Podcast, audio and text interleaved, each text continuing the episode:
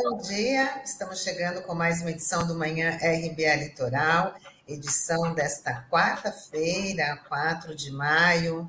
Muito bom dia para você que nos acompanha pelas plataformas digitais, Facebook e YouTube. Junto comigo, Sandro Tadeu, Douglas Martins. Muito bom dia.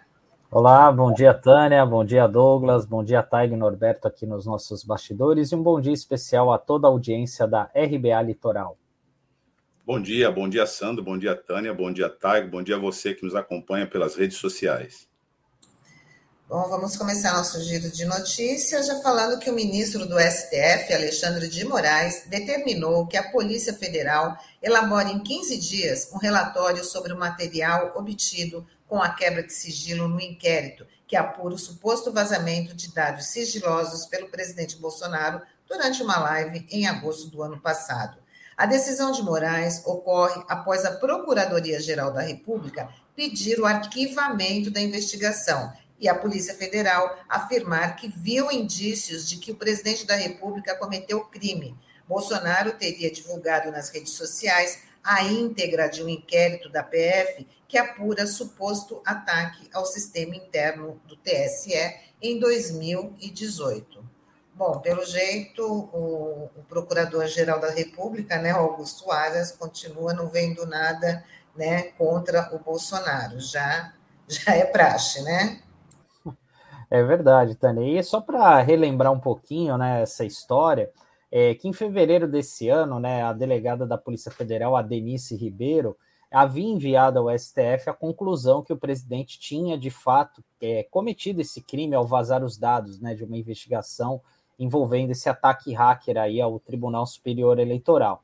E aí a gente, como sabe, né, como é, o Bolsonaro tem um foro privilegiado, isso precisa ser encaminhado à PGR, a Procuradoria-Geral da República é quem tem a responsabilidade, a, a missão exclusiva aí de investigar os atos do chefe do executivo, né?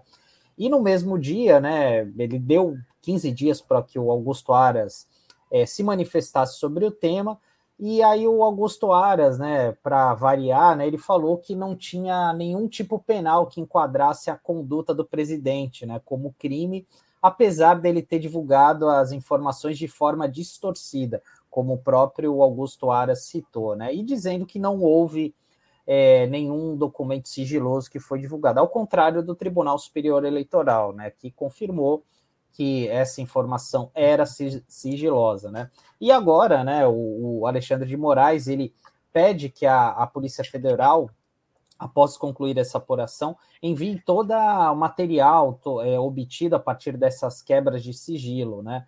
É, e um problema né, detectado é porque não foi anexado nenhum relatório específico analisando esses elementos des, das provas né, obtidas. Então, é mais um capítulo aí né, dessa queda de braço que o Alexandre de Moraes tem é, com o presidente Bolsonaro, né? Enfim, ele está no, no, seu papel como representante do STF, né? E acaba incentivando ainda mais, né? Essa, esse ódio, essa raiva que os militantes bolsonaristas têm do Alexandre de Moraes, né? Porque tem sido a principal pedra no sapato por conta das suas ações, da, principalmente por conta das ações relacionadas a, a, a sua atuação do, em relação aos atos antidemocráticos, né, aquela investigação que tem várias figuras aí, é, apoiadores do presidente, entre eles o Daniel Silveira, que a gente tem tanto falado aqui nas últimas semanas, o Alan dos Santos, que está foragido nos Estados Unidos, mas que só as autoridades do Brasil conseguem encontrá-lo né, em eventos livre, leve e solto, Roberto Jefferson, entre outros, outras personalidades do mundo bolsonarista é preciso compreender o que, que significa esse episódio na cadeia dos outros episódios que apontam para uma operação golpista a partir da presidência da República. Nós temos um inquérito da Polícia Federal que foi aberto após um ataque hacker ao Tribunal Superior Eleitoral no ano passado. Esse ataque hacker estava num contexto de ataque ao sistema eleitoral que, na locução do presidente da República, é uma instância que tem que ser submetida a uma corregedoria externa que o presidente da República propõe seja feita pelas Forças Armadas. O STF, o Superior Tribunal Eleitoral, pede ao STF que instaure o inquérito. O STF determina a instauração do inquérito. Presidente vaza nas redes a apuração desse inquérito, cometendo um crime contra a administração da justiça. E a PGR se antecipa e pede ao STF que arquive esse inquérito, mesmo com um relatório pendente da Polícia Federal. A informação técnica que é ser dada é que a investigação criminal é concluída com um relatório. Relatório aqui não é um termo amplo, é um termo bem específico e técnico na apuração feita na investigação da polícia no caso aqui, Polícia Federal. É o relatório que conclui. Antes desse relatório, o, a PGR pede o arquivamento do inquérito. É um pedido inadequado. O relatório ainda não fechou. Agora, é importante que a gente saiba que o Supremo Tribunal Federal ignorou esse pedido da PGR e determinou que o relatório seja concluído em 15 dias. Essa é a notícia aqui. O vazamento, por sua vez, fez parte e faz parte de uma estratégia golpista de emparedar o judiciário. O judiciário enfrenta o golpismo hoje, em vários episódios é, que aqui, inclusive na RBA, a gente relata cotidianamente. Não é um fato isolado. É, na verdade, uma batalha em andamento, com vários episódios. Esse é um deles. E a delegada que apurou o caso, ela concluiu que o presidente eh, teve atuação direta, voluntária e consciente. Isso foi o que a delegada Denise Ribeiro anotou na apuração do crime de violação desse sigilo funcional com vazamento de dados. Se isso é constatado pela Polícia Federal, o presidente da República, ao fazer isso, comete mais um crime de responsabilidade no rol imenso de crimes de responsabilidade que ele já cometeu, e a gente sabe que são os crimes de responsabilidade que ensejam impeachment. Mas, por um outro lado, a gente tem a captura da Câmara Federal, através de expedientes como orçamento secreto e outros, que garantem que, mesmo cometendo reiterados crimes contra a República, contra o Estado Democrático de Direito, contra o Poder Judiciário e inúmeras ações que são atentatórias ao Estado Democrático de Direito, mesmo assim, esse presidente não vai a julgamento. porque Capturou o poder legislativo, mas não capturou até agora o poder judiciário. Então, o sentido dessa decisão do ministro Alexandre de Moraes sinaliza dois pontos.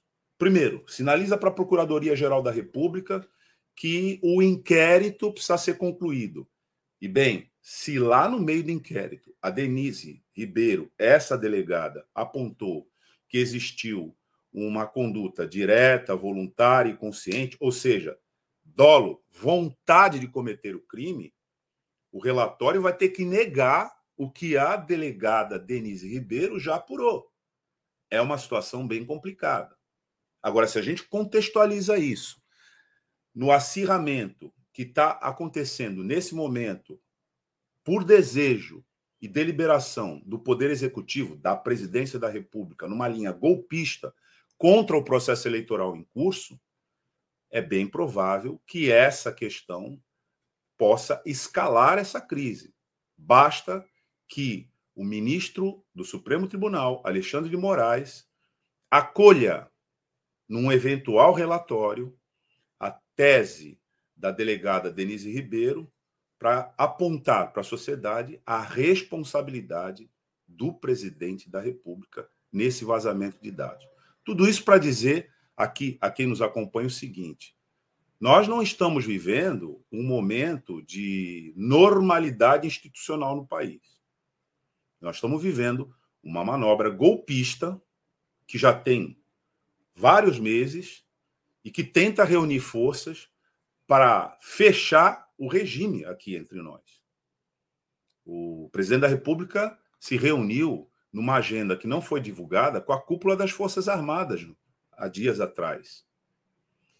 Essa movimentação é uma movimentação que também dá conta da análise provavelmente feita pelo bolsonarismo da possibilidade de uma derrota nas urnas e da necessidade desses que têm alianças com o fascismo de é, tensionar o ambiente para transformar uma crise nos moldes do que foi feito ao término da gestão do Donald Trump lá nos Estados Unidos e que a gente sabe no que que deu.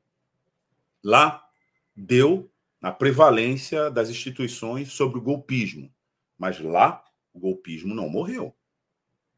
Aqui as instituições estão num terreno de disputa bem dividido, com um destaque para o poder judiciário, mais especificamente a cúpula do poder judiciário, resistindo, como pode, a essas tentativas golpistas que miram no Tribunal Superior Eleitoral. Apesar de que esse judiciário, no começo, tinha embarcado nesse golpe, mas desembarcou, e ao desembarcar, compõe a necessária resistência a essas forças golpistas que estão em andamento aqui no país. Não vamos ter ilusão sobre esse assunto. É disso que se trata. E dando continuidade aqui, a gente vai falar sobre uma fala racista que interrompeu a sessão de ontem da Câmara de Vereadores de São Paulo. A fala é atribuída ao vereador Camilo Cristófaro, do PSB. O áudio foi solicitado pela vereadora Luana Alves, que denunciou o vereador. Vamos acompanhar. Vou iniciar com a senhora uh, Cláudia Udes, senhora York. Professor armário não lava na calçada. É coisa de preto, né? Eu gostaria que desligasse o som, por gentileza. Não vai desligar não, não vai desligar não, porque acabou de ficar Não, não, acho que falou de alguma coisa de... Não, não, não, não, não, acabou de ficar registrado, Adilson. Eu vou. Não, não dá. Eu não peço dá. nesse momento não, um minuto de suspensão dos trabalhos. Estou suspendendo os trabalhos. por cinco minutos. É, mais uma fala lamentável envolvendo esse vereador que já não é a primeira vez que ele faz comentário racista ali na sessão da Câmara né, de São Paulo.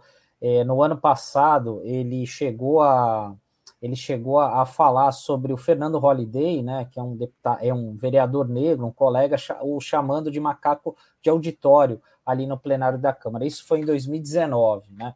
E esse cidadão, esse Camilo Cristófaro, ele é bem é uma pessoa bem complicada, porque ele foi eleito em 2016 a primeira vez, como tendo principal foco ali é, a questão dos radares, a indústria das multas, né? Que isso é o que foi a principal plataforma dele, dizendo que ele ia acabar com os radares da cidade.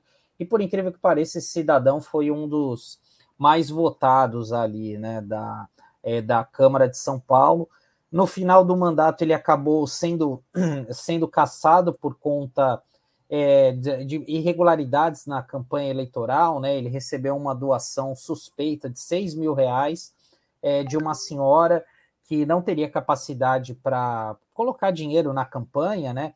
E essa mesma idosa, que tem mais de 80 anos, que mora em Jundiaí, teria feito esse, essa mesma, esse mesmo tipo de doação para outros prefeitos e vereadores do ABC Paulista. Mas é, em 2020 o TSE é, considerou que isso não tinha um peso grande, relevante ali na campanha, né, e acabou inocentando ele, e ele teve a capacidade de é, se tentar a reeleição e conseguiu agora, né.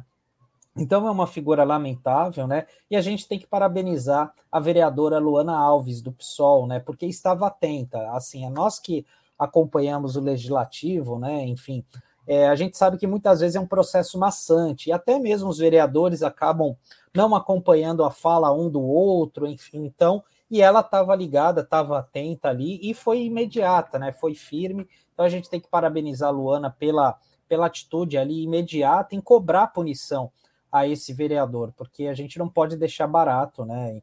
Enfim, ah, que vazou o áudio, enfim, isso daí é desculpinha esfarrapada, né? Esse cidadão merece uma punição exemplar e a perda do mandato por quebra de decoro. Né? Só antes da intervenção do, do Douglas, só para poder informar que o PSB, né, partido do qual esse vereador é filiado, já, já entrou com pedido de expulsão por essa fala racista desse vereador. Bem, a sociedade está atenta cada vez mais às formas múltiplas em que o racismo se manifesta. Há um tempo atrás, quando a administração pública federal, nos governos Lula e Dilma, estava empenhada em debater esse assunto e elevar esse assunto a uma discussão que qualificaria ou se qualificaria né, como uma necessidade política de Estado para combater o racismo, foi lançada a campanha com a seguinte chamada: Onde você esconde o seu racismo? E essa chamada era dirigida à sociedade brasileira para dizer que nós somos uma sociedade racista e que a gente não vai superar esse racismo negando esse racismo. Mas, primeiro, identificando as formas nas quais ele se manifesta. Dentre as formas nas quais ele se manifesta, existe uma que vem sendo debatida já há muito tempo, que são as microagressões. O judiciário costuma desqualificar todas as condutas racistas como injúrias raciais, porque isso tem um efeito no direito penal de diminuição da pena, etc., mesmo havendo a imprescritibilidade da injúria racial recentemente introduzida no sistema. Mas o fato é que a, o expediente da injúria racial é um expediente de fuga toda vez que a gente se depara com racismo explícito, como foi esse aí. Agora, o enquadramento desse episódio serve muito bem a essa noção das microagressões. O sujeito está ali no cantinho, supondo que ele não está sendo ouvido, né? e aí ele expressa abertamente o racismo que ele esconde. Daí a pertinência da campanha. Onde você esconde seu racismo? Recentemente, um episódio como esse tirou da Rede Globo de televisão, se não me engano, né, o jornalista William Vac, que fez o mesmo comentário a propósito da eleição nos Estados Unidos, quando foi interrompido numa gravação por um ruído que ele, então, nesse episódio, comentou com essa frase. Uma frase muito semelhante a essa aí, que foi registrada na Câmara Municipal de São Paulo. E, bem, ele teve que ficar é, na defensiva, mas aqui eu quero chamar a atenção a resiliência do racismo. Ele voltou. Livre, leve e solto. Como se nada tivesse acontecido. É, e sem ter se desculpado para a sociedade sobre a afirmação que ele fez. Ou seja, ainda ficando na defensiva, contestou aquelas críticas que resultaram, inclusive, na demissão, nesse caso, por justa causa do veículo de comunicação no qual ele se encontrava. Então, eu chamo a atenção para a resiliência do racismo. Porque isso acontece. É, há um conceito aqui que a Cida Bento discutiu no começo dessa semana, no Roda Viva, Cida Bento é uma intelectual negra, muito importante, uma mulher negra que tem dado excelentes contribuições para a gente entender as limitações da nossa democracia, particularmente no que se refere à fronteira do racismo. E ela lançou recentemente um livro é, trabalhando uma categoria que é a branquitude, porque você não, no Brasil, né, identifica essa ideologia eurocêntrica do branqueamento e do desprezo aos não brancos como uma ideologia de grupo. E ela, nessa contribuição, identifica que isso é uma ideologia de grupo, que é um grupo que se beneficia por uma ordem supostamente universal, mas que não é universal, é parcial. Está aí o Taigo botando uma imagem da nossa querida Cida Bento. Então, é, esse episódio que aconteceu na Câmara de São Paulo ontem deve ser visto como um episódio da branquitude, que tem que ser combatido. E não pode ser admitido, não. E veja, há quem, diante de um episódio como esse, é, reaja dizendo: Mas o Brasil está muito chato, porque tudo é politicamente correto. Eu não posso mais chamar um, crioulo de crioulo, de negão, de negona porque as pessoas logo é, se insurgem dizendo que é, isso é o politicamente correto, etc. Veja, além de ser ou não ser politicamente correto ou incorreto, a questão não é essa. A questão é que isso é uma microagressão que inferioriza, humilha e tenta caracterizar, sempre de maneira depreciativa, aqueles que não estão no universo da branquitude. É por isso que tem que ser combatido. E episódios como esse é, demonstram é, que, se não for combatido, isso tem presença insidiosa, perniciosa, em todos os lugares, inclusive nas instituições que deveriam zelar pela democracia, pela igualdade, pela equidade e tratar de maneira justa as diferentes dimensões da diversidade brasileira. Então, é mais um episódio que a gente tem que comentar sim e tem que demonstrar o que significa em, nos meios de comunicação, como nós estamos fazendo agora, para que a sociedade vá tomando consciência né, de que microagressões racistas são racismo. É isso aí. Bom, e Santos vai ter o dia da Marielle Franco de enfrentamento à violência política contra mulheres negras, LGBTQIA, e periféricas foi aprovado ontem na Câmara de Santos o projeto da vereadora Débora Camilo. Foram nove votos favoráveis contra seis.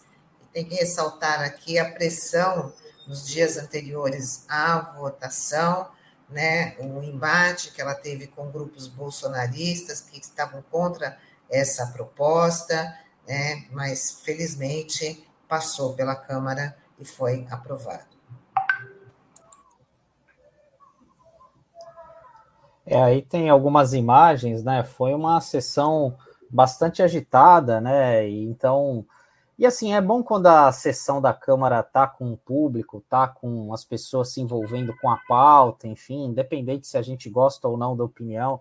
É, eu gosto bastante quando a gente vê a Câmara desse jeito. E ontem também era o dia do legislador, né? Porque é, é uma data que é celebrada por conta da instalação, foi quando foi instalada a primeira Assembleia Constituinte do Brasil, né, em 1823. E ali, é, como a Tânia falou, né, nos últimos dias houve uma pressão muito grande por conta do nome Marielle Franco, né, então é, algumas fake news foram espalhadas dizendo que no dia 14 de março iria ser feriado municipal, enfim, né, até mesmo alguns vereadores acabaram é, apresentando alguns argumentos assim muito fracos para querer barrar uma iniciativa como essa, né, da, da, vereadora Débora Camilo, que a gente tem que parabenizar aqui, foi muito firme é, na, sua, na sua fala, nas suas exposições ontem, como por exemplo, ah, que o projeto poderia homenagear outras pessoas aqui da cidade, ou que o que, que tem a ver a Marielle com a nossa cidade, que ela é uma parlamentar do Rio de Janeiro, enfim, né? Então, argumentos muito fracos para querer desmerecer um trabalho de uma colega parlamentar, né? E o projeto, como a gente mesmo falou aqui ontem, é, tem, é, é, tem vários, é, vários objetivos, né? entre eles de que no dia 14 de março né, o poder público possa fazer uma série de ações, seminários, atividades, palestras, enfim, sobre a questão da violência política contra mulheres negras, mulheres periféricas, é, contra o público LGBTQIA enfim, né? Não tem nada demais, né? É um projeto muito importante. Se tivesse outro nome, sem, se não fosse Marielle Franco, certamente esse projeto teria sido aprovado é, por unanimidade pela Câmara, como tantos outros dias que existem na Câmara, que a gente pode questionar aqui se são válidos ou não, enfim, mas tem o seu mérito, né? porque o vereador ele é provocado a apresentar algumas propostas, acaba contemplando alguns setores da sociedade, enfim, não cabe aqui a gente ficar julgando se é se é correto ou não, né? E a gente tem que parabenizar essa iniciativa da Débora, né? O clima ontem foi um pouco tenso aqui, até a, a Solange, que é a nossa entrevistada de hoje, estava lá, até pode comentar um pouco isso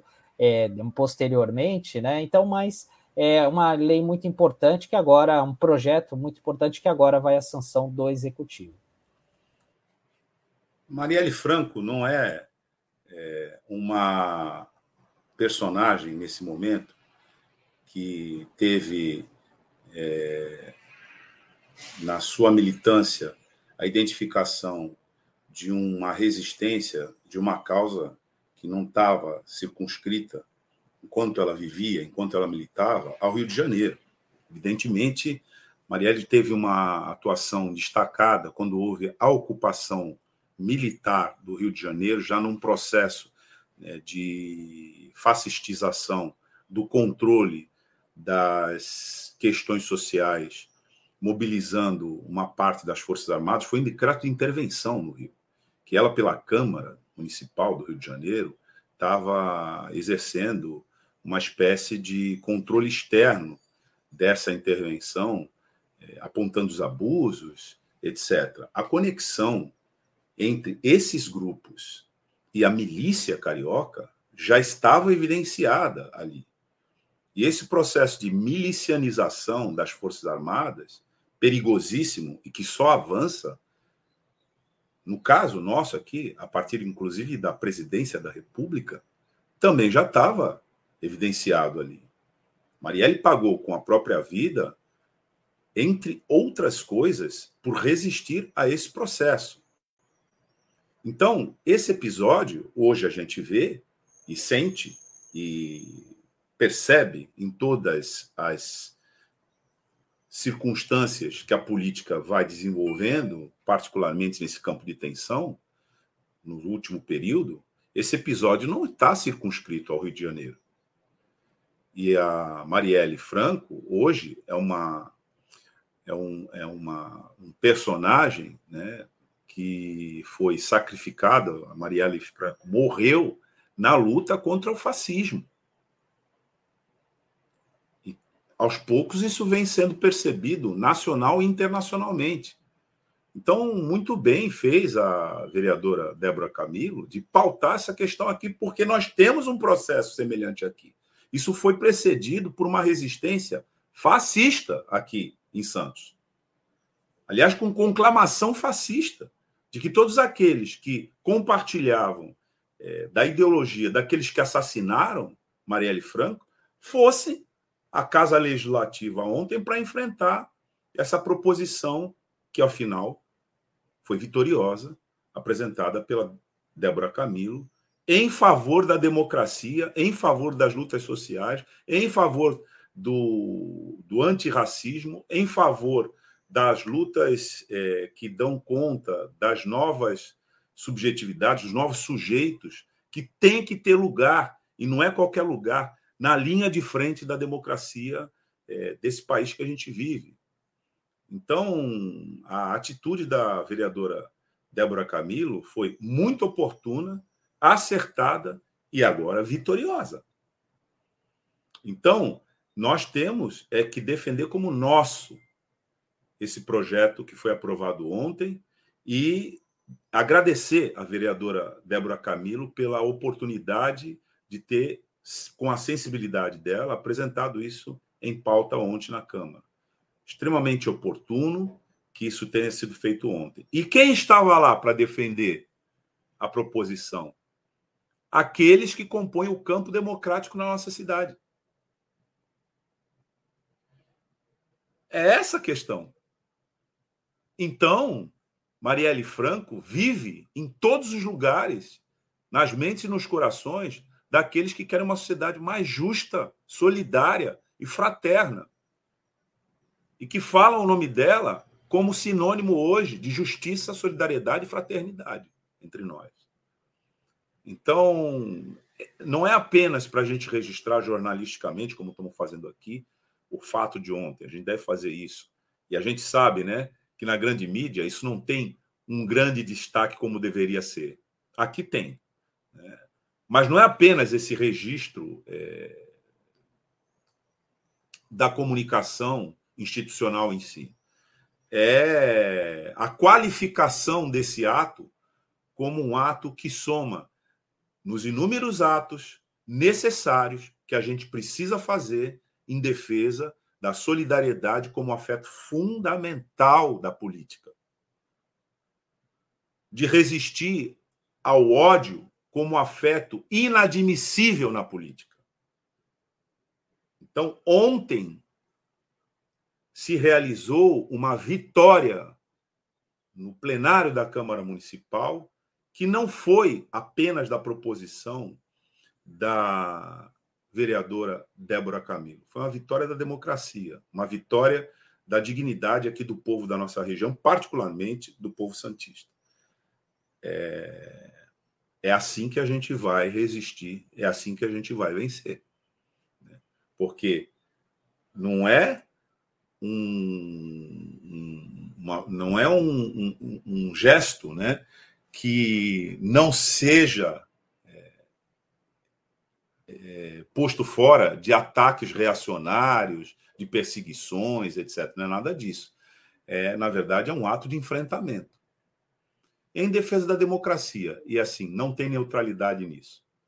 Ou você é a favor de que Marielle Franco se instaure em todos os territórios né, desse país como uma referência pelas causas pela qual ela acabou sendo sacrificada, ou você, mesmo que não se manifeste como contrário, como os fascistas fizeram, com o seu silêncio contribuirá para que o fascismo triunfe. Não é hora de ficar em silêncio. Fascismo só cresce onde o silêncio se impõe. Ele precisa disso. Então, a sociedade tem que fazer barulho e tem que levantar suas bandeiras e demonstrar né, que nós temos capacidade de resistir, que o espírito da solidariedade e o afeto da solidariedade vai vencer o afeto do ódio na política. É, e a gente fica aguardando aqui o momento da sanção do, do, do, do prefeito para essa lei aí tão importante. E a gente vai se despedindo do Sandro, né, Douglas, que agora é hora da nossa entrevista. Hoje ele vai nos deixar, mas amanhã o Sandro está de volta, né, Sandro? É isso aí, pessoal. Tem um exame médico para fazer aqui. Estou passando por algumas consultas aí, assim como ontem, e me despeço de vocês um pouquinho mais cedo, mas vocês vão ficar aqui com a Solange. Certamente vai enriquecer aqui o programa. Ô, Tchau, pessoal. Tânia, Até amanhã. Tânia, você sabe, antes dele desembarcar aqui, na verdade, ele está fazendo esses exames porque é muita felicidade que ele vem passando aí nos últimos meses, né, com as sucessivas vitórias do Palmeiras, etc. E ele é como um personagem muito elegante, né, comedido, mas o coraçãozinho dele está em festa, então é por isso que ele está Eu vou dizer mais uma coisa.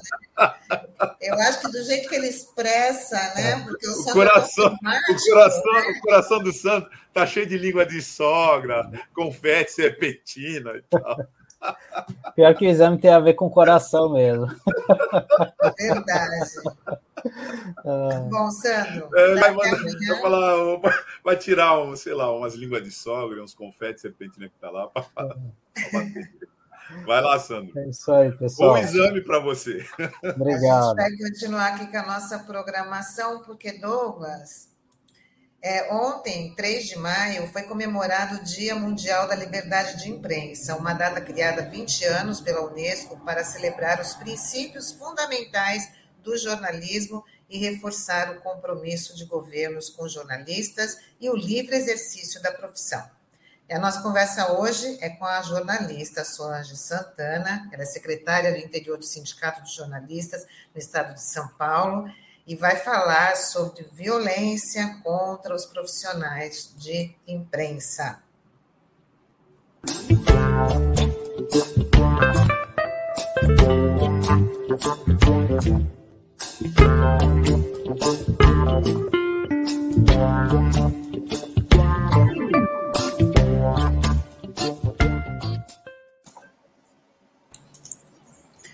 Solange, seja bem-vinda aqui mais uma vez. Muito bom dia. Obrigada por aceitar nosso convite. Você é sempre bem-vinda aqui.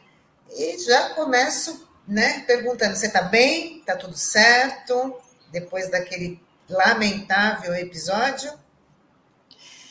Bom dia, Tânia. Bom dia, Douglas. É, desapontado com meu companheiro, Sandro. Meu coração é corintiano, tá? Para começar.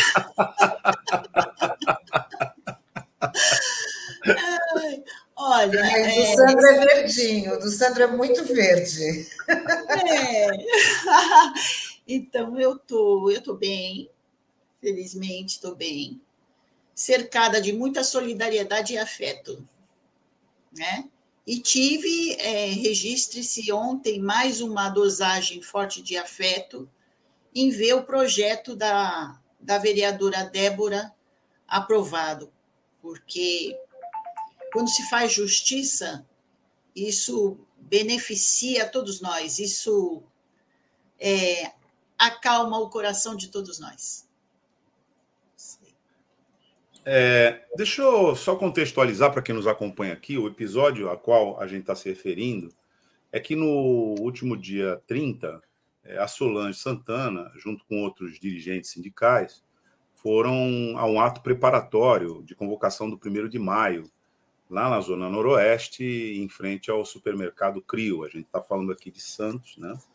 E lá ela foi atacada exatamente quando fazia né, uma intervenção sobre a necessidade de que a sociedade se mobilize em torno dos direitos sociais, da ampliação da democracia e do direito dos trabalhadores, porque, afinal de contas, o 1 de maio é o dia do trabalhador e da trabalhadora, é, o que aconteceu foi que, como reação a esse discurso, ela foi agredida violentamente agredida. E numa situação que foi se agravando, foi escalando lá da agressão ela, como mostrou aqui as imagens que o Taigo colocou, com escoriações e, enfim, essa situação foi uma situação de muita atenção que terminou com um registro na, na delegacia de polícia, e o processo está em curso, está sendo apurado, exame de corpo de delito, etc. E essa agressão, que não foi apenas uma agressão à Solange, que, como nós vimos aqui, causou lesões à Solange, que teve que se defender né, ali na hora, junto com outros companheiros também foram agredidos. Mas essa é uma agressão a todos nós, né? Isso é uma agressão a todos nós. Então, imediatamente se deflagrou essa onda de solidariedade, que é uma também reação extremamente importante é, e, de certa maneira, pedagógica para todos nós, que em atos como esse, é, nos unimos para defender, além daqueles que foram vítimas da agressão injusta, defender um regime onde a gente possa expressar a nossa palavra é, abertamente, diretamente, sem temer ser agredido por é, ninguém. Então, o episódio foi esse. Né? Mas agora, Solange, que está há muito tempo nessa batalha, é dirigente sindical, como bem qualificou aqui na chamada a Tânia, né? aliás, nossa dirigente sindical, né, dos jornalistas, é, já está é, encaminhando-se para outras pautas né, com o mesmo sentido. Isso aí. É, sou eu? Pode é, falar, então, Gente, Queremos te ouvir. É... Até o desenrolar desse episódio também, né? O que, que aconteceu aí com como é que está a situação desse agressor? Que agora as pessoas parecem que têm uma senha para para agressão, se sentem tão à vontade, você está, às vezes, até numa, numa coletiva do, da, da do, do, do, presidente aqui no, no, Guarujá, que os nossos colegas também já foram agredidos né, por, essa, por esse uhum. pessoal insano. Então, como é que está o desenrolar aí dessa história, Solange? É, então, é, no dia nós fomos registrar o boletim de ocorrência. É, ontem, na, na segunda-feira, eu fiz o exame de corpo de delito, né? E agora passa para os nossos advogados, né? os advogados dos sindicatos, que estão trabalhando juntos, dos jornalistas e a POSP nesse caso, porque esse caso ele envolve, é, não é evidentemente, como já foi citado aqui, não é uma agressão individual, né? é uma agressão ao direito de informação, né? Veja que ironia, né? A gente ontem é, foi o dia da liberdade de imprensa, né? E a gente, no sábado, nós estávamos fazendo o esquenta para o primeiro de maio, chamando para o primeiro de maio, justamente dando informação para a população sobre o que está acontecendo no país. Né? As pessoas vão ao supermercado e não sabem necessariamente por que, que os preços sobem tanto. Né? E a gente foi lá, nesse sábado, denunciar por que, que os preços sobem tanto. Sobem por causa de uma política econômica, né? É, de retirada de direitos, de, de privatista, né, que desencadeia esse processo de inflação, de aumento de custo de vida, de empobrecimento, de miséria e de violência contra, contra a população. Né? Então, é muito contraditório. Né? É, um dia que deveria ser de é, comemorar, entre aspas, a liberdade de imprensa, né? eu tinha ah, passo por esse processo justamente por estar informando a população nas vésperas do primeiro de maio sobre o que está acontecendo no país. A gente percebe que a informação é a coisa mais temida hoje, né, pelos bolsonaristas, é, pelos defensores desse projeto, porque é um projeto tão danoso e tão visivelmente é, impopular, né, que quando você informa né, o, o que ocorre e por que ocorre, essa é uma grande ameaça para eles. Né? É, tanto é que no dia é, o principal aí, é, o estopim, no caso, é, da agressão física, no caso, foi o fato de eu estar com o celular. Né? E estar com a camiseta do Sindicato dos Jornalistas, o que se faz uma associação de que eu estava ali fazendo um registro, né? Então, tudo isso é, leva a gente a várias reflexões, né? Não só de que a informação é uma ameaça, como também é, que essa agressão foi um ataque à organização sindical.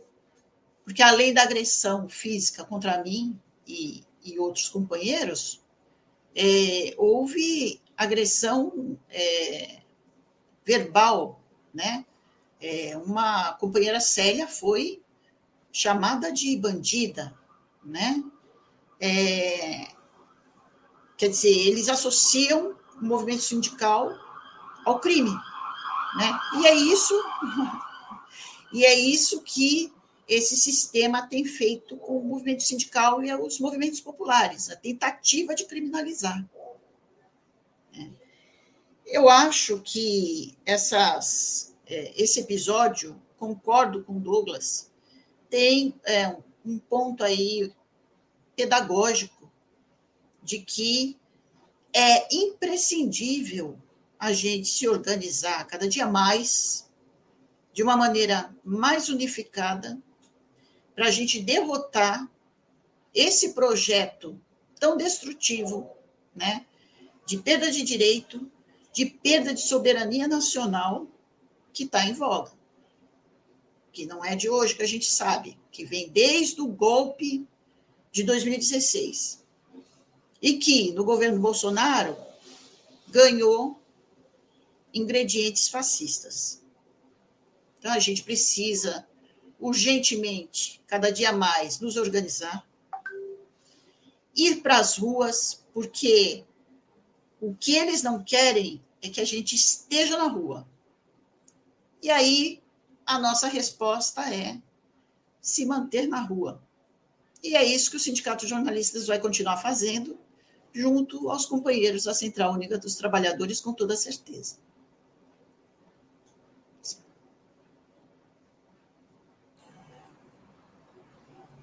Douglas? Na verdade, eu, eu penso que a gente deveria. Tem algumas interações aqui que seria interessante a gente ler aqui, né? tanto para a nossa audiência como para a Solange. Tá, o Wilton Reis Brito está dizendo para sua toda força e garra Solange aos companheiros que defendem a democracia. O Tairo Costa, nosso editor, eles acham que podemos nos calar com violência. Eu conto, vocês contam que jamais calaremos por medo. Todo apoio à camarada Solange. E o Sacha Band está ah, tá perguntando se tem essa sessão da Câmara dos Vereadores na internet, na, em relação a votação do projeto da Débora Camilo. A TV Câmara de Santos, né? Está aqui, colocando até o site da Câmara de Santos, né? Acessando esse site, acho que é possível já obter a sessão de ontem, porque como ela é gravada, então com certeza deve ter esse material disponibilizado. Né? Eu queria começar, é, que a Solange comentasse também a respeito, ainda falando sobre ataque contra jornalistas, né, que tem uma, uma informação da Associação Brasileira de Emissoras de Rádio e TV, dizendo que 230 profissionais de imprensa foram vítimas de agressões, ofensas, intimidações no ano passado. E parece também que esse número tende a crescer, principalmente né, diante do governo que a gente tem aí, né, com, que nem eu já tinha falado, né, dando a senha para esse tipo de agressão, de, de, de, intimidação. Né? Eu queria que você avaliasse aí esses números e também na nossa região, né? principalmente quando vem o presidente né, se instalar, passar suas férias aqui na, no Guarujá, a imprensa é obrigada a fazer essa cobertura, né, e muitas vezes já sofreu diversos ataques. Então, é, eu queria, assim, me apoiar no relatório de violência contra os jornalistas, que é realizado anualmente pela Federação Nacional dos Jornalistas.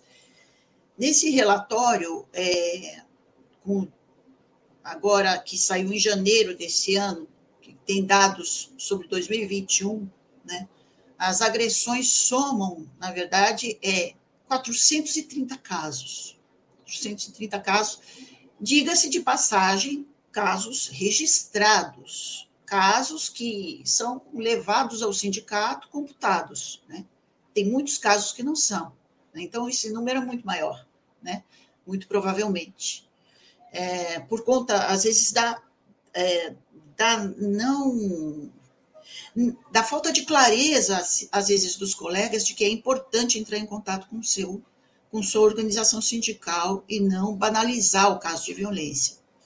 Então, os casos que chegam, que chegaram é, no ano de 2021, foram 430 casos, dois a mais do que no ano anterior, né? É, e veja, é, anos consecutivos onde o principal agressor é o presidente da República. Veja aqui como a violência está institucionalizada a partir do momento que o chefe do chefe do, do governo, chefe do Estado, está é, liderando o, o, número de agressões contra jornalistas.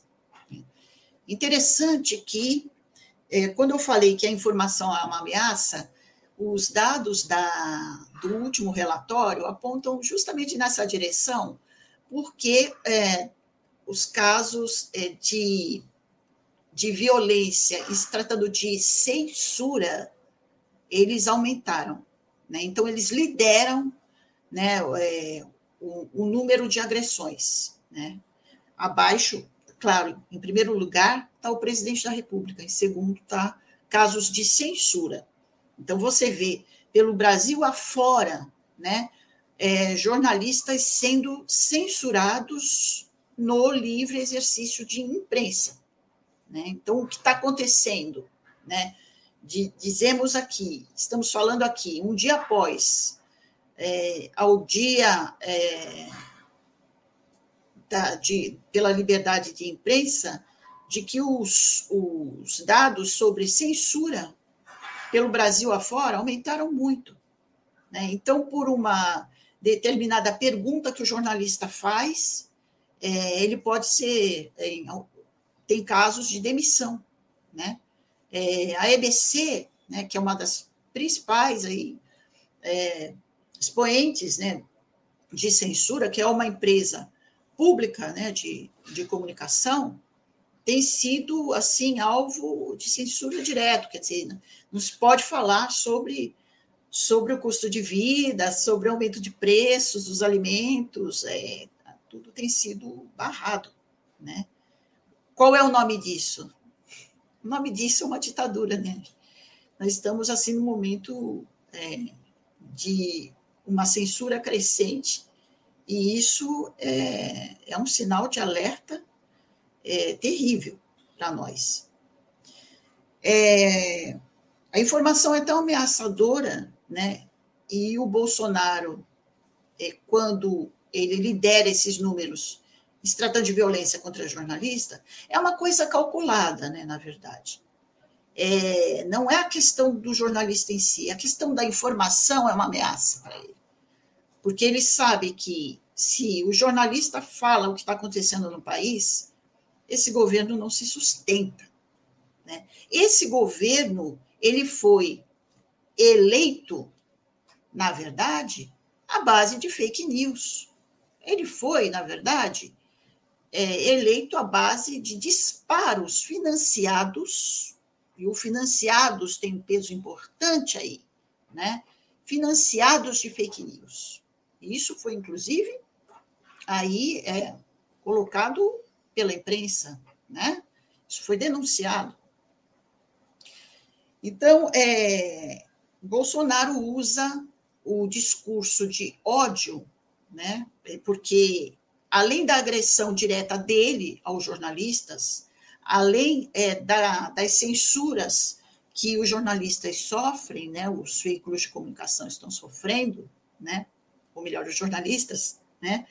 É, as agressões contra os jornalistas partem de, de vários outros, outros segmentos, né? porque Bolsonaro propaga um discurso de ódio contra os jornalistas, justamente por isso, porque informação é uma ameaça. Né? Então, acho que o coração, né, o, o sentido maior da, da questão é, é esse. Esse governo não se sustenta se a população estiver informada. Essa que é a verdade porque um governo está entregando é, todas as nossas riquezas né, para o capital estrangeiro. É um governo que agrava ainda mais a toda, toda a perda de direitos que começou em 2000, a partir do golpe, né, 2016, com a reforma trabalhista, né, com a reforma da Previdência. Né, ele tem agravado ainda mais, né, ele tem imposto um Estado militarizado, e militarizado, quando a gente fala, não é nem não só militarizado, como miliciano. Todas essas verdades, né, a partir do momento que a população se apropria delas, esse jogo vira, gente. Né? Nós temos esse ano uma, uma oportunidade importantíssima de virar esse jogo que são as eleições. Mas, tanto no processo eleitoral quanto no pós-eleição, se nós conseguimos conseguirmos virar pelas, pelas urnas o jogo, a gente precisa ir para a rua. E a gente precisa ir para a rua agora. Por isso que a palavra de ordem fora Bolsonaro é uma palavra ainda, uma palavra de ordem ainda mais do que necessária.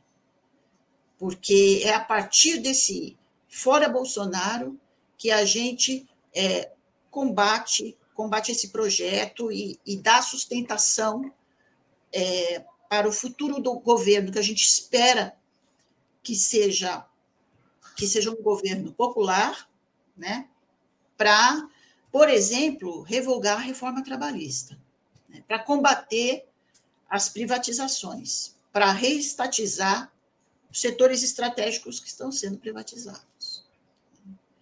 Então, é, todo esse discurso de ódio contra os jornalistas tem essa, esse objetivo de mascarar o que está acontecendo no país.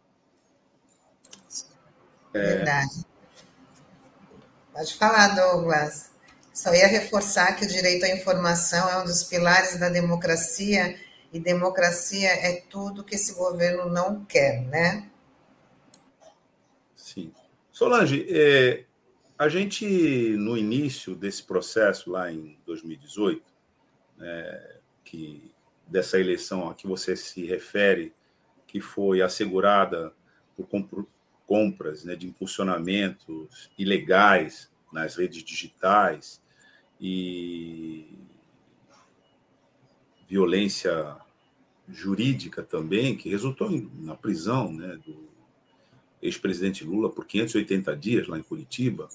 É, essa foi uma operação que organizou um setor da sociedade contra uma política imediatamente anterior que ia na direção da consolidação dos direitos sociais, da ampliação da inclusão social, da presença do Brasil com a sua soberania e altivez no cenário global. A gente lembra aqui os BRICS, o papel que o Brasil vinha desempenhando nessa, nessa agenda, etc., e que houve uma reação no sentido de deter esse processo.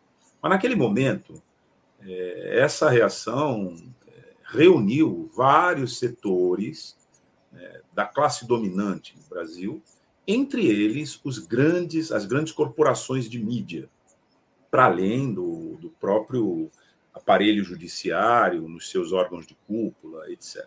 Isso foi é, eternizado, vamos dizer assim, naquela famosa frase né, captada numa gravação de um diálogo do ex-senador Romero Jucá, que dizia que o golpe tinha que ser dado com o Supremo com tudo. Mas o fato é que, desde então, esse consórcio vem se desfazendo, pelo menos em parte, né? porque o núcleo é, do governo começou a atacar todas as frentes, inclusive parte desse consórcio. A imprensa é, fez parte desse consórcio, a grande imprensa, a imprensa corporativa. Como você avalia, Solange, hoje o papel dessa imprensa corporativa diante dessa ofensiva que tem esses traços de fascismo aos quais você se referiu há pouco ainda na sua intervenção.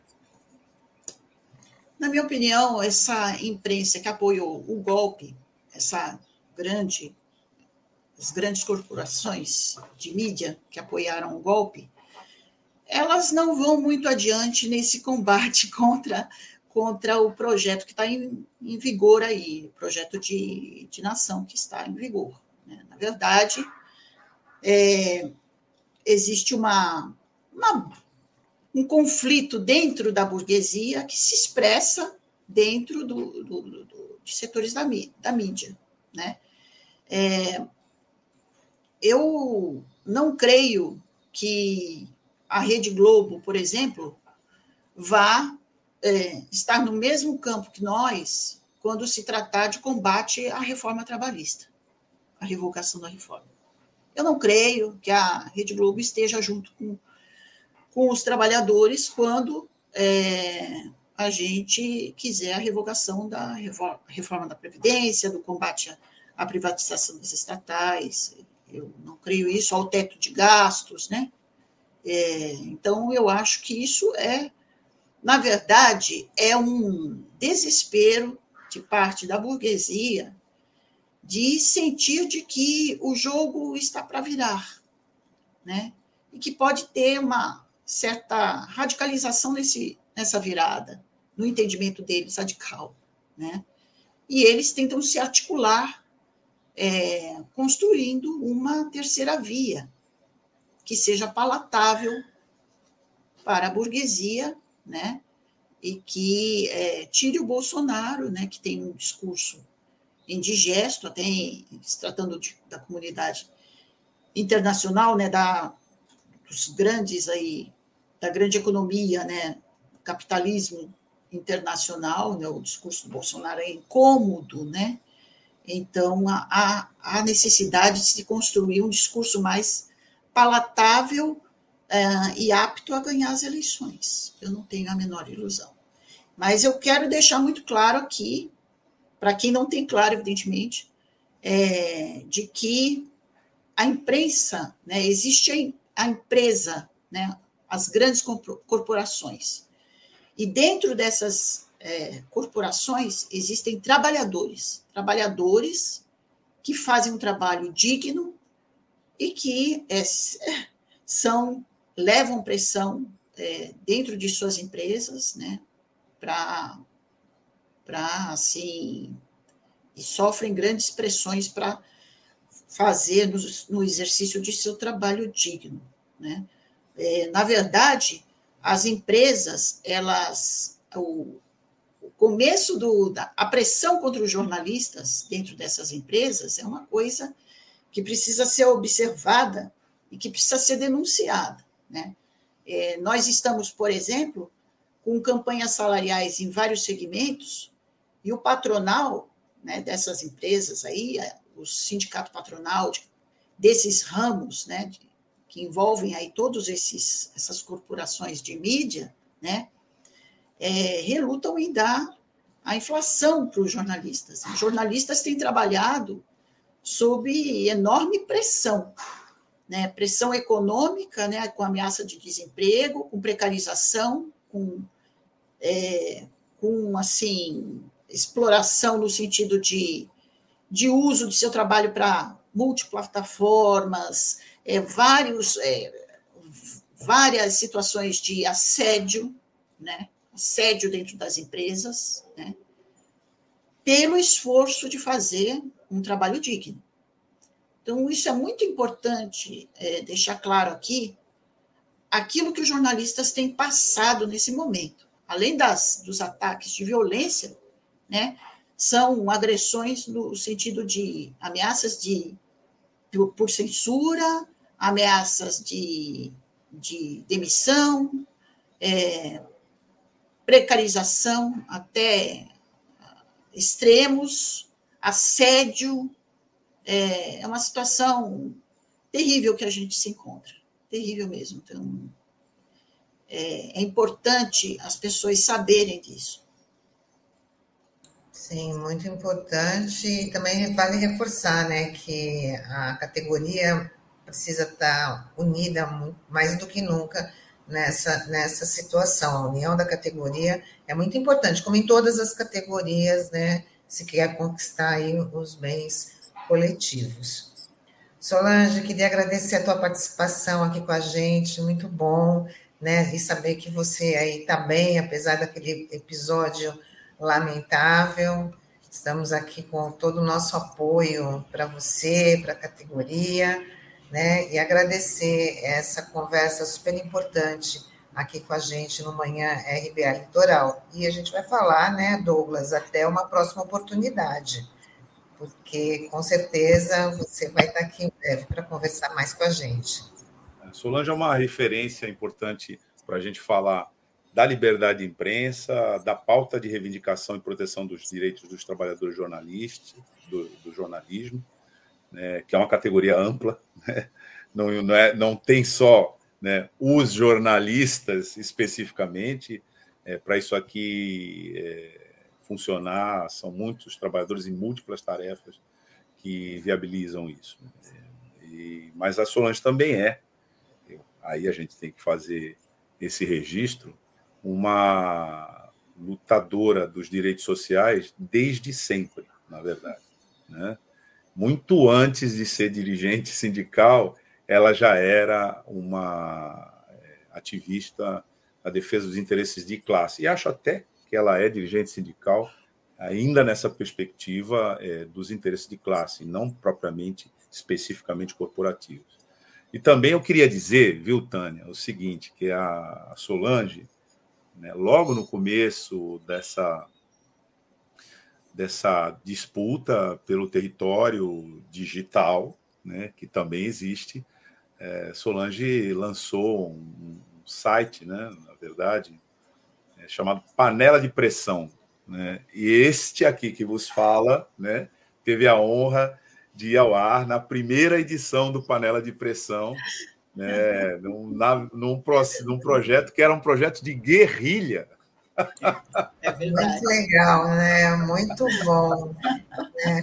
Como o Douglas diz, né? É verdade, a gente falou aí Lula tinha acabado de ser preso. É. O presidente então, Lula tinha acabado de ser preso, arbitrariamente. Esse, esse, esse episódio, na verdade, ilustra. A gente está junto na luta há muitos anos, né? Ilustra apenas um, né? Do que é a vida nessa cadeia de episódios pela luta pelo, pelos direitos sociais e pela democracia do nosso país. Então é isso, né?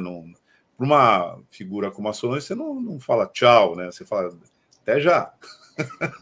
Até, até, até, até a próxima, que não, é, que, não, que não demora muito, é até breve, né? E ela, ela né, se encontra na rua.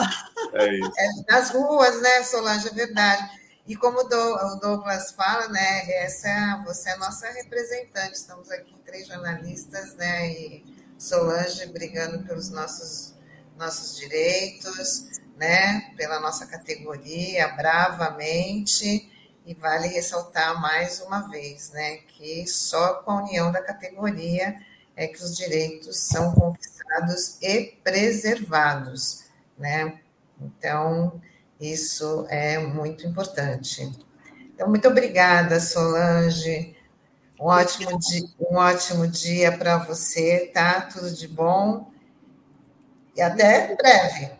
Obrigada. Até já. Pessoal. Até já, Solange. Até já. Abraço. Olha, obrigada pela oportunidade. É, gostaria de dizer que a gente se encontra na, nas ruas, né?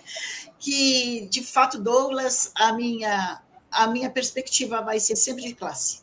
Sempre de classe.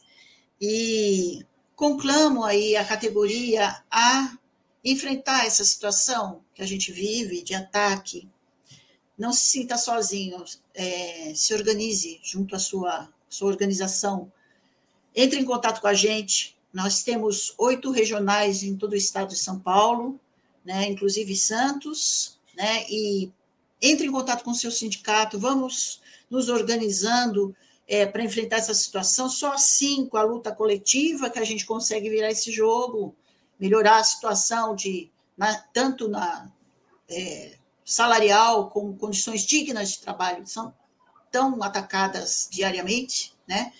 Isso, então, é um convite aí, sindicalize-se e entre em contato com a gente para as demandas que tiverem, tá? E a outra, queria, é, só encerrando muito rapidamente, eu não posso deixar de dizer a enorme solidariedade que eu recebi da categoria eu, eu recebi muitas mensagens de, de jornalistas, muitas. Né? É, tanto manifestações ali no, no, Facebook, né, como pelo WhatsApp, muitas mensagens dizendo você precisa de alguma coisa, você está bem, né? E gente de todas as tendências de pensamento. Veja que interessante. Isso é, um, isso é uma coisa muito interessante né, todas as tendências de pensamento, jornalistas entraram em contato e eu fico muito, muito fortalecida para a gente prosseguir na luta. E recebi também de várias organizações, nós recebemos, tanto, tanto eu quanto os companheiros que estavam no dia, né? Célia Amado, da POSP, Car Carlos Amado, também da POSP, Carlos Riesco, coordenador da CUT Baixada Santista. Meus companheiros, é, nós recebemos muitas, muita solidariedade. E é isso que vai fazer essa solidariedade coletiva e essa organização coletiva, que tem que ser cada dia mais organizada, é, que vai fazer com que a gente vire esse jogo este ano. Vamos em frente. Isso aí. Obrigada, gente. É isso aí, Solange. Muito obrigada. É, já, Solange. E até já. Tchau, tchau. Bom dia e boa semana aí para você, viu? Para vocês já, também. Beijo, tchau. Bom, Douglas, antes da gente encerrar, né, vamos informar aqui que hoje na Câmara de Santos tem a segunda audiência pública para debater o novo plano diretor de Santos. O vereador Chico Nogueira, que preside a comissão permanente de Desenvolvimento Urbano e Habitação Social, convida a todos e todas para participar dessa discussão que vai estabelecer as novas regras e políticas públicas de desenvolvimento da cidade. Então, hoje, às 18h30, na Câmara Municipal, né? Está aí já o, na, nossa, na nossa telinha, né, 4 de maio, 18h30, na Câmara Municipal, muito importante, uma é a segunda audiência pública, né, para debater aí o plano diretor da cidade de Santos, então a participação de todos é muito importante.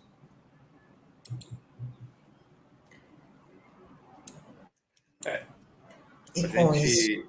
A gente tem uma agenda né, de discussão da ocupação do solo urbano né, da cidade, que é extensa. Esse é um episódio chamado aqui pelo vereador Chico Nogueira, que tem uma função importante na Câmara Municipal de Santos nessa pauta e que vem há muito tempo é, tentando, fazendo esforço para que essa pauta seja colocada em, no encaminhamento democrático. Por quê? Porque o solo urbano é objeto de disputa de grandes corporações aqui na nossa cidade, no setor da especulação imobiliária, a gente sabe disso, mas também hoje sofre uma intervenção brutal com o plano de desenvolvimento e zoneamento do Porto de Santos, particularmente naquela área que se denomina retroporto, que acaba utilizando várias é, localidades no, na cidade para a retaguarda da operação portuária. E nessas localidades existem é, moradores, né, existe vida urbana que é atingida sem uma discussão mais específica né, com esses moradores, os seus interesses, a sua conveniência e até o juízo de oportunidade sobre essas mudanças nessas localidades. Então a audiência serve para isso. Né? para essa participação democrática, essa chamada que o vereador Chico Nogueira está fazendo a partir é, da pauta na Câmara Municipal de hoje. Portanto, é evidente que a resposta adequada é o comparecimento. Aliás, no card lançado né, por ele está essa exortação de se comparecer às 18h30 hoje na Câmara Municipal de Santos para discutir o plano diretor da cidade de Santos. Muito bem. Dado o recado, encerramos hoje a nossa edição do Manhã RBA Litoral, edição desta quarta-feira, 4 de maio, agradecendo aí a interação, a audiência dos nossos internautas e agradecendo também sua companhia, Douglas. A gente sente muito a sua falta, tá? Muito legal estar com você. Eu também, Tânia. E amanhã nós vamos ter o Sandro de novo com seu coraçãozinho. Com os confetes, serpentinas né? e línguas de sogra, todos arrumadinhos. É verdade. Então, amanhã estamos... Volte amanhã. O amanhã palmeirense gente... mais elegante da torcida do Palmeiras. Nossa, ele é o mais contido, né? É o palmeirense mais contido, né? Ele já no máximo fica... ele levanta um pouquinho da sobrancelha no momento do gol. Ah, Tchau, até amanhã. É. Tchau, gente. Até amanhã. Muito obrigada aí pela companhia. Tchau, tchau.